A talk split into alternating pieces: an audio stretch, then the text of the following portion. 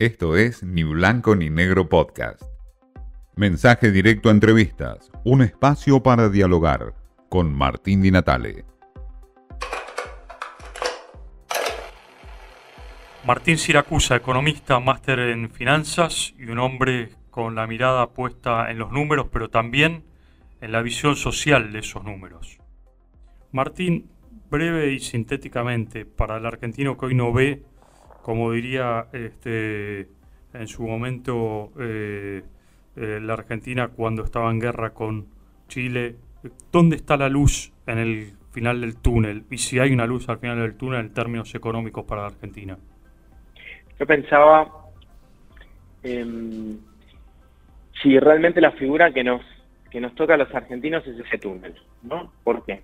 Porque aquellos países que tuvieron la experiencia de salir adelante y de crecer, así tipo Irlanda, eh, después de los a fines de los 80, en Malasia, han, han de alguna manera primero mirado hacia adentro y ordenado, ordenado todas sus, sus, cuentas, ordenado sus temas políticos, ordenado eh, su, su gasto de gobierno, su banco central, su independencia del banco central. Es decir, que de alguna manera lo que Argentina tiene que hacer hoy, antes de, salir al mundo, eh, es justamente ordenar hacia adentro cuál es el rol que va a tener el Estado, cuál es el, rol que puede tener el Estado en Argentina. Porque es muy lindo un Estado a lo Bélgica, pero tenés que ser Bélgica para tener un Estado a lo Bélgica. y, y este este, digamos, esta estructura en donde vos tenés impuestos para una empresa, que son el doble que los impuestos que una empresa paga en China, que son impuestos mucho más altos de lo que paga en Brasil, o lo que paga en Suecia, es un esquema que no te permite crecer, no te permite generar más trabajo, no te permite que una, que una pyme se transforme en una gran empresa, porque nosotros, viste que tenemos ese romanticismo con la pyme, que es muy lindo, pero es más lindo que la pyme, que es una pequeña empresa, se transforme en mediana y la mediana empresa se transforma en gran empresa y un día sea mercado libre. Creo que ese es el camino que nos falta hilar. Ese hilo rojo que nos falta tiene que ver con un suelo fértil, que Argentina tiene una historia con el suelo fértil, ¿no? Esos, los inmigrantes que vinieron a Argentina, pero también el campo, como una forma de sustento digamos, bueno, tomemos eso que tenemos en nuestra historia, en nuestra cultura, y pensémoslo cómo hacemos para que aquellos que quieren emprender, que quieren que les vaya bien, que quieren progresar, idea de progreso, estudiar y después poder trabajar de lo que estudié, juntar plata y poder comprarme un departamento, ese progreso que no se pierda.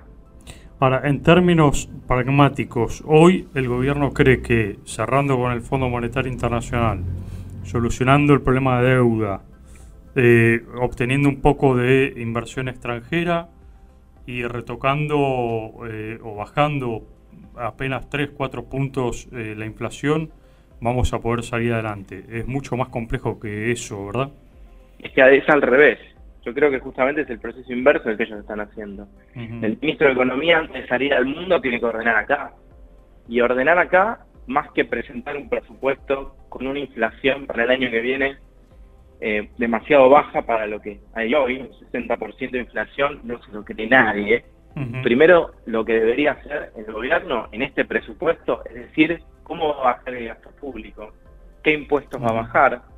Se está, se está tratando a lo largo de esta semana eh, la cuestión de los impuestos la cuestión de, si hay que subir o no hay que subir más impuestos. La verdad es que ordenado eso, podés ir al mundo y sentarte con el FMI y decirle, bueno, necesito apoyo para, para continuar con este proceso de crecimiento, pero para pero primero yo tengo que dar una señal desde adentro, tengo que tener mi plan de negocios.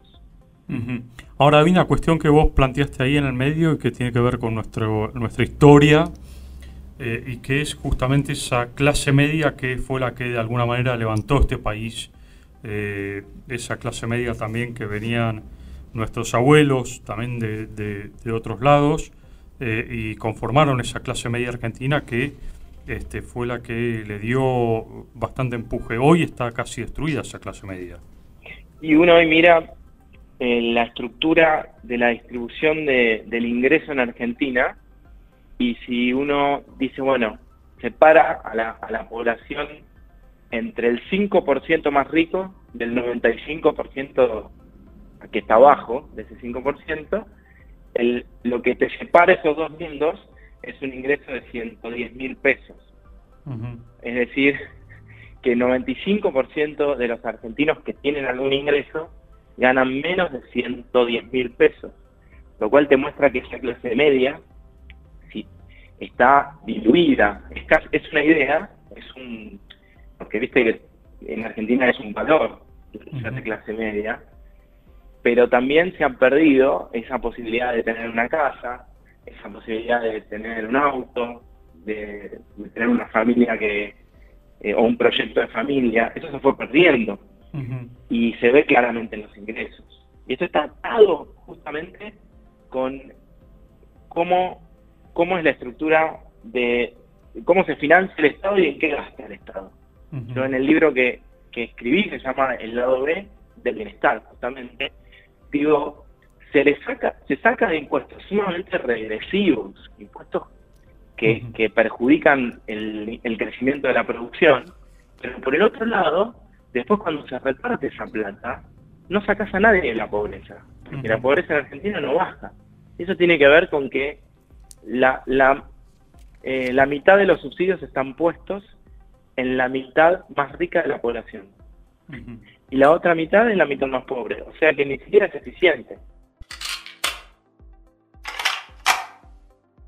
Siracusa nos habla de una Argentina difícil, que es difícil salir, de una Argentina golpeada sobre todo en su clase media, donde obviamente el problema no está afuera, sino que está justamente adentro en cuanto a soluciones posibles. Esto fue Ni Blanco ni Negro Podcast.